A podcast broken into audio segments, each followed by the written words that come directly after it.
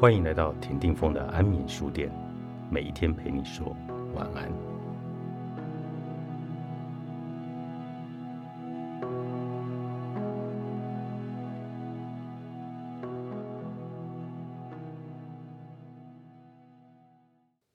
华人忌讳谈死，荷兰人对死却看得很开。比如说，它就是世界上少数几个允许合法安乐死的国家。合法安乐死在荷兰的历史其实只有十多年，实际施行也不如想象中的普遍，而且严格的限制在已无复原可能的末期病患身上。除此之外，任何协助自杀的行为都是被视为非法的。前些年在台湾卖的下下叫的小说《陪你到最后》，就记载了女主人翁。癌症末期无法自理便秘，因而寻求安乐死的过程，其平静凝密，引人深思死亡选择权的人道意义。与其无谓的延长已然到达终点的生命，不如在自己准备好的时刻离开，保持最后的尊严。或许很难想象，对死这件事看得如此开的荷兰人，对器官捐赠却不是相当的热衷。许多人基于宗教的理由排斥器官捐赠，有的人则相信签了器官捐赠单，医生会提早放弃抢救。器官严重短缺的结果，就是大批病患在遥遥无期的等待中无助的死去。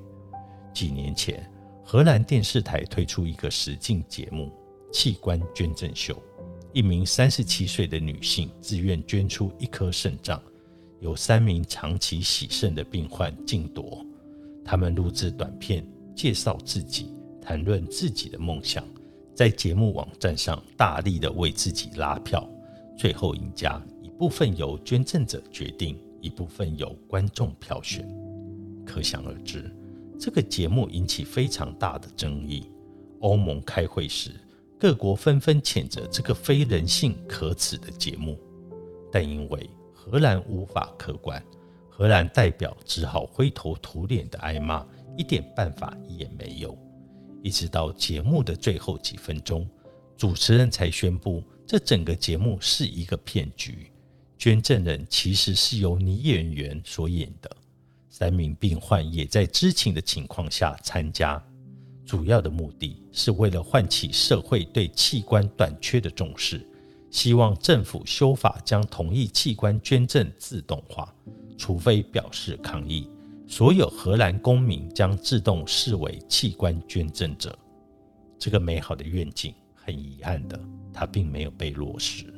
但为了顺应这个节目唤起的广大呼声，政府对全民发出了器官捐赠的同意书，只要寄回回函，几天后就会收到捐赠卡。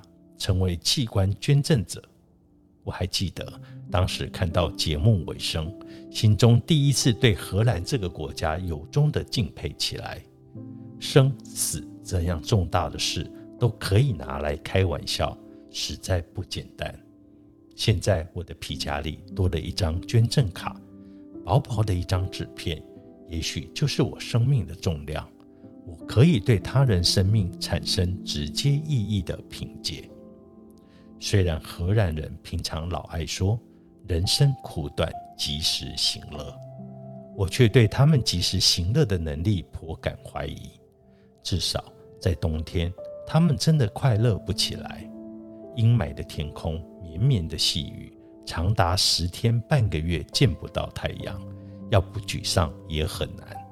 唯一的希望就是等待春天，等到树梢吐出了新枝。等到了鸟儿鸣唱，等到了阳光普照，万事美好的一天，不必寻找快乐，它自然就在你心中升起。自然的循环，新生与死亡的轮替，是荷兰人不得不体认的法则。或许正因为如此，他们对死亡才能够这么的豁达，没有强持固守，没有徘徊犹豫。再怎么眷恋不舍。也有放手的一天，就再等一等吧。春天，荷兰式快乐，做自己，不需要说对不起的人生观。作者陈婉璇，大雁文化出版。